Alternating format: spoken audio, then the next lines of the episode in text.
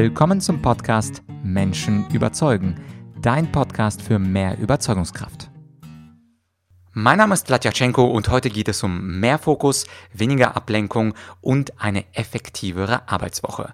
Der Gast heute ist Lars Bobach und Lars ist absoluter Experte darin, wenn es darum geht, nicht nur den Tag, die Woche, sondern auch das Leben effektiv und effizient zu gestalten. Er hat übrigens auch einen spannenden Podcast, Hallo Fokus heißt er, gerne mal reinhören und in diesem ersten Teil des Interviews geht es um folgende Themen. Erstens, wir sprechen über das Smartphone. Was sind die besten Hacks? Hacks gegen Ablenkung. Zweitens, wir sprechen über das Lieblingsthema von Lars, nämlich was ist Fokus und gibt es sowas wie kurzfristigen, mittelfristigen und langfristigen Fokus. Drittens, wir sprechen über das Geheimnis der Fokuszeit. Viertens, über die ideale Woche. Und jetzt kommen wir doch mal ganz effizient zum Interview selbst. Vorhang auf für Lars Bobach. Willkommen beim Menschen überzeugen. Wie bekommst du mehr Fokus, mehr Konzentration auf das Wesentliche und wie schaffst du es, dass dein Posteingang leer ist? Dazu weiß ganz viel mein heutiger Podcast-Gast und das ist Lars Bobach. Er ist Experte fürs Thema Selbstmanagement und hilft uns, mehr Freiheit im Alltag zu haben. Lars, vielen Dank, dass du dir die Zeit genommen hast. Ja, Flat, vielen Dank für die Einladung. Habe ich mich sehr darüber gefreut.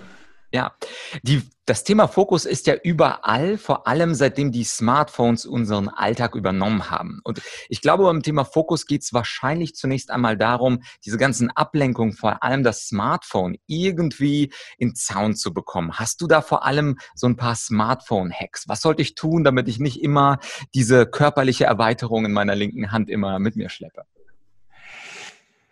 Also da verfolge ich einen total minimalistischen Ansatz. Also mein Smartphone ist von allen überflüssigen Apps, die es da so gibt, wirklich befreit. Das geht los bei natürlich Social Media Dingen, die man da nicht drauf haben sollte, weil das zieht ja quasi magisch an. Und natürlich bis hin dann, dass ich keine E-Mail-App auf meinem Smartphone habe, so dass ich das wirklich so wenig wie möglich in der Hand halte. Ne? Dass man alle Mitteilungen ausschalten soll, das ist irgendwie, glaube ich, jedem klar. Trotzdem macht es so gut wie keiner. Ja, das ist immer mich wieder ganz erstaunt. Und was auch wichtig ist, ist diese roten Icons ne, ausschalten. Also diese App-Zähler nennen die sich, ne, die oben dann anzeigen, wie viele Anrufe hatte ich, wie viele Nachrichten hatte ich oder auch ähm, wie viele E-Mails sind eingegangen. Wenn ich denn eine E-Mail-App auf meinem Smartphone habe, auch die alles ausschalten. Aber das Beste ist wirklich alles runterschmeißen, nur das Wichtigste da drauf lassen. Mhm. Ja, das ist ein cooler und gleichzeitig revolutionärer Tipp. Die meisten machen das ja nicht, weil zum Beispiel E-Mails, also ich bekomme auch keine E-Mails ähm, auf von meinem Handy, aber viele Menschen, ich würde mal tippen, 90, 95 Prozent haben immer noch zum Beispiel E-Mails oder auch äh, bei WhatsApp so ein Einzeichen, es sind äh, 43 Nachrichten da. Wie kannst du denn Menschen dazu motivieren oder wie können wir uns selber motivieren, deine Tipps, die vernünftig sind, auch umzusetzen? Das ist ja ungefähr so wie Joggen ist gut, aber die wenigsten tun es. Fitnessstudio, aber das gleiche mit dem Smartphone. Also wie kommt man da ins Handeln? Wie kann man sich selber austricksen? Das Wichtigste ist, dass man sich mal überlegt, ähm, was einem wichtig ist. Also wir müssen uns mal klar machen, dass wir in einem Zeitalter der Dringlichkeitssucht leben. Ne? Und das ist kein Begriff, den ich geprägt habe, den hat Stephen Covey geprägt. Also wir leben in einem Zeitalter der Dringlichkeitssucht. Wir machen nur dringende Dinge. Und alles, was das Smartphone hat, sind dringende Dinge. Und wir lassen dann die wichtigen Dinge, und das ist genau das Gleiche, was du gesagt hast, wie mit dem Joggen und so, das lassen wir dann außen vor. Das kommt immer zu kurz und wir können uns, wir sind uns hier beide, Vlad, du und ich, wir sind uns hundertprozentig bewusst, dass Gesundheit wichtig ist für unser Leben. Wir wollen beide gesund sein, wir wollen gesund leben. Und trotzdem lassen wir immer zu, dass dringende Dinge zulassen oder wir lassen die, äh, wir lassen dringende Dinge in unser Leben, die uns davon abhalten, was Gesundes zu tun, dass wir nicht zum Sport gehen, dass wir nicht die Jogging-Schuhe schnüren und dass wir uns vielleicht mit Fastfood ernähren. Und genau das ist es, einfach mal überlegen, was ist wichtig und dann die dringenden Dinge einfach versuchen auszublenden. Und alles, was mit dem Smartphone da zu tun hat, sind einfach dringende, laute Dinge, die wir einfach ausblenden müssen. Mhm. Und gerade E-Mails, nochmal auf das Thema, ne, weil du sagst revolutionär, das ist lustig. Ich habe, ähm, bevor Corona hatte ich immer noch einen Fokustag. Ne, da sind äh, so knapp 100 Leute zusammengekommen und dann gebe ich so eine einmal so ein einmal eins des Selbstmanagements für Unternehmer. Und äh, da sage ich immer, wer sich traut, hier nach vorne zu kommen und vor meinen Augen seine Smartphone, auf seinem Smartphone die E-Mail-App zu löschen, ne, der kriegt einen, meinen Fokusplaner. Ne, das ist äh, wertvolles Geschenk. Und ähm, das Schaffen von 100 maximal immer nur einer. Sonst hm. traut sich das keiner. Ja. ja, genau. Dieser Begriff Dringlichkeitssucht ist ja auch ein sehr, sehr schöner Begriff. Ich glaube aber auch, diese, ähm, die E-Mails sind ja deswegen so schön interessant für uns und so, so toll. Ich glaube nicht nur, weil da diese rote Zahl aufblinkt, wie 15 neue E-Mails und wir sind neugierig, sondern in meiner eigenen Entwicklung habe ich festgestellt, die E-Mails sind ja im Vergleich zu den wichtigen Dingen einfach leichter umzusetzen. Weil wenn ich zum Beispiel das genau. Ziel habe, jetzt drei Seiten meines neuen Buches zu schreiben und dazu zu recherchieren, oder ich beantworte mal eben kurz 13 Mails, dann ist von dieser kognitiven Schwierigkeit natürlich das Buchschreiben viel schwieriger. Und bei anderen mögen das irgendwelche äh, anderen Aufgaben sein. Aber es ist natürlich viel einfacher, Mails zu bearbeiten. Und ich habe das Gefühl, wir sind Energiesparlampen. Also jeder Mensch versucht, den Weg des niedrigsten Widerstands zu gehen. Würdest Würdest du da zustimmen, dass wir auch deswegen Mail, E-Mail süchtig sind, weil das eben einfachere Aufgaben sind und wir eben mit einfachen Aufgaben besser klarkommen? Total. Wir sind, es ist so einfach, in diesen Reaktionsmodus abzudriften und zu sich halt mal hinzugeben. Dieser Einfachheit, dieser, wie du das sagst, mal eben 13 E-Mails beantworten. Genau das ist es ja. Das ist einfach. Das erzeugt keine Schmerzen, wie die drei Seiten Buch schreiben. Das erzeugt Schmerzen. Da muss man sich aufraffen, in den Hintern treten. Und dieses Einfache, diesem, in dem Reaktionsmodus, ich guck mal, was haben denn die anderen für Aufgaben für mich? Nicht, was sind meine Aufgaben, sondern was haben die anderen? E-Mails sind immer Aufgaben von anderen. Und das ist dann so einfach, genau. Mit den Energiesparlampen finde ich ein gutes Beispiel. Sehr gut. Äh, dann gehen wir doch mal von diesen äh, schnellen zwei Hacks, zum Beispiel mit den E-Mails und den Notifications auszuschalten beim Smartphone, vielleicht ein bisschen äh, philosophischer auf eine höhere Ebene. Dein Thema ist ja das Thema Fokus und du hast auch einen wunderbaren Podcast zu diesem Thema, den wir natürlich da auch verlinken werden.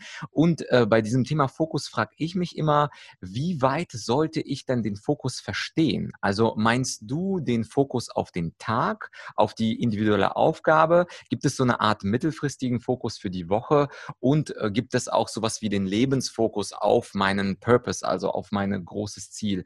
Wie genau du als Fokusexperte würdest du das, das Wort oder den Begriff Fokus verstehen? Auf allen Ebenen, die du genannt hast. Ne? Also wirklich auch auf den großen natürlich. Ich habe ja so eine äh, Lebensplanung entwickelt, Navi fürs Leben nenne ich das ja, so heißt ja meine Lebensplan, mein Lebensplanungstool. Ist etwas anders als die meisten anderen und ähm, genau darum geht es, dass man genau sein Lebensziel, sein Lebenszweck, seinen Sinn, seine große Mission irgendwo findet. Ne? Das ist äh, sicherlich wichtig und darauf fokussiert. Und bis natürlich hin zum Tagesgeschäft. Wie kriege ich es hin, dass ich wirklich jeden Tag an diesem Fokusziel, an diesem Lebensziel von mir arbeite? Ne? Und das geht über alle Ebenen hinweg, wirklich von dem Großen bis runter zum, zum jeden Tag. Ne? Und dass ich wirklich geplant in die Wochen starte, dass ich montags schon weiß, was habe ich mir diese Woche für wichtige Ziele vorgenommen und solche Sachen. Also bis dahin muss man das runterbrechen. Mhm. Äh, Stephen Covey, den du ja schon angedeutet hast, der schreibt ja auch in diesem berühmten Buch uh, Seven Habits of Highly Effective People, dass Menschen durchaus in der Lage sind, so eine Woche zu umfassen geistig, was in einer Woche passiert, was jetzt in einem Jahr passiert, das können wir uns nicht ganz so gut vorstellen. Und da hätte ich gerne von dir als Profi so einen kleinen Hack, weil wir haben schon mal irgendwann gehört, dass es eine gute Idee ist, die Woche vorher zu planen und zu wissen, was mache ich denn ungefähr oder zu 50 Prozent am Montag bis Freitag. Und dennoch machen das ja wiederum die wenigsten, ähnlich genau mit der Frage, die E-Mail-App zu deinstallieren vom Smartphone. Aber angenommen, unsere Zuhörer sind motiviert und ich bin sicher, unsere Zuhörer, wenn die so weit gekommen sind, sind die motiviert, mehr Fokus zu haben. Was ist so dein Hack? Was würdest du empfehlen? Wann ist die ideale Zeit, die Woche zu planen? Und auch ganz interessant für mich, wie viel Prozent der kommenden Woche würdest du gerne verplanen? Weil es kommen ja auch spontan Dinge rein. Also man kann, sollte den Tag natürlich die ganze Woche nicht zuplanen. Das geht nicht. Wie du sagst, es kommen spontan Dinge rein. Also zu deiner Frage. Das, Wichtig, das, das erste ist eine Wochenplanung zu machen. Ich muss die Woche planen. Weekly Review nennen das die Amerikaner. Diesen Rückblick, den mache ich da drin, aber auch die Planung der kommenden Woche. Ich empfehle Sonntagabend, ne, also wenn man freitags aus dem Büro kommt, machen das auch manche, ist auch gut, ist vielleicht sogar ideale Zeitpunkt, aber ich brauche nochmal so, dass es übers Wochenende ein bisschen sackt, die vergangene Woche. Und dann Sonntagabend, dann nehme ich mir die Zeit. Und das geht wirklich, wenn man da geübt ist, geht das relativ schnell. Und das Wichtigste, und das ist mir ganz wichtig, dass wirklich deine Hörer das mitnehmen, sind in dieser Wochenplanung, ja muss man nicht wirklich minutiös jeden Tag planen. Das Wichtigste sind drei Wochenziele, drei Ziele, die ich mir für die kommende Woche vornehme. Und wenn ich die erreiche, war es eine gute Woche. Ja, also diese drei Ziele einmal festhalten und dann in jedem Tag, ich nenne das die Fokuszeit, dass man morgens sich ja an jedem Tag eine Fokuszeit nimmt. Ne? Die trägt man fest in seinen Kalender ein. Das kann man mit einer halben Stunde anfangen, das kann eine Stunde sein. Bei mir sind es zwei bis vier Stunden, je nach Tag. Ich habe das unterschiedlich.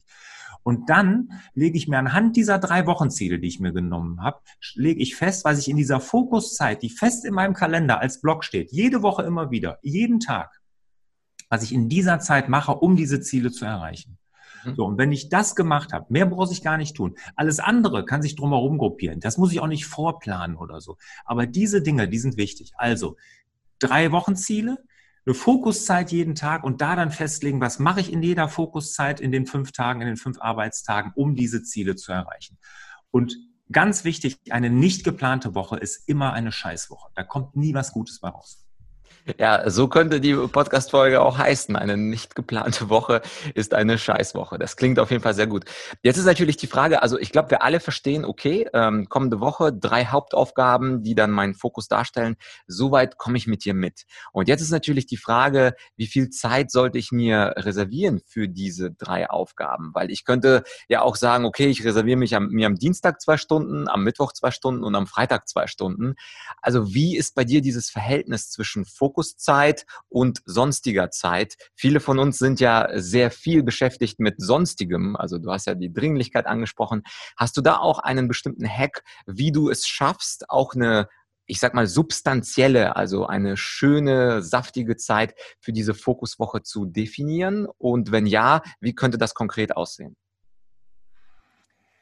Äh, ich empfehle da immer, dass man sich einen perfekten Kalender überlegt oder ideale Woche wird das genannt. Ne? Und das muss man auch gar nicht so hochhängen, dass man einfach, und wenn man sich da einfach sagt, ich gehe hin und mache jeden Morgen eine Stunde von Montag bis Freitag oder ich fange erstmal mit einer halben Stunde an und sage, das ist meine Fokuszeit. Und die ist fest in jeder Woche drin. Das heißt, ich muss die nicht immer wieder neu eintragen, ich mache die als wiederkehrenden Termin. Das bedeutet, es kann mir nichts anderes da reinhauen ja, es kommt nichts anderes plötzlich, was ich da bekomme. Und wenn ich eine Anfrage kriege in meiner Fokuszeit, kann ich sagen, ich habe da schon was zu tun. Mhm. Und ich gebe als Beispiel immer Stephen King, dieser bekannte Autor, ne, der über 40 Bücher geschrieben hat. Und wie hat er das geschafft? Er hatte so eine Fokuszeit jeden Tag und er hat jeden Tag bis mittags Fokuszeit gehabt und hat nichts anderes getan als geschrieben. Jeden Tag. Und dann sagen viele, ja, Moment mal, das kann er sich natürlich erlauben, weil er Stephen King ist. Nee, ich sage es andersrum. Der ist zu Stephen King geworden, weil er so fokussiert vorgegangen ist. Mhm. Weil der jeden Tag in seinem Kalender bis mittags nur einen Zeitblock hatte, jeden, jeden Arbeitstag mit sich. Da ist nichts anderes reingekommen. Und da war der voll fokussiert auf sein Schreiben. Ne, wir Unternehmer können es nicht so eindimensional machen. Ne, bei uns muss das, wechselt das dann auch mal, das ist auch vollkommen in Ordnung. Aber wichtig ist mir diesen Zeitblock. Und wenn ich den dann verbinde mit der Wochenplanung, wo ich mir dann die drei Ziele gesetzt habe und dann sage, okay, um an diesen drei Ziele zu erreichen, mache ich in meinen Fokuszeit jeweils das und das. Und dann kann das echt eine gute Woche werden. Ja, das klingt absolut super. So mache ich das zum Beispiel mit meiner Stunde der Weiterbildung, die ich jede Woche habe. Ich möchte einfach jeden Tag eine Stunde entweder was lesen oder einen Online-Kurs konsumieren und das ist dann einfach geblockt. Und wenn mich jemand fragt, hast du da Zeit von 10 bis 11, dann sage ich, sorry, da habe ich einen Kundentermin.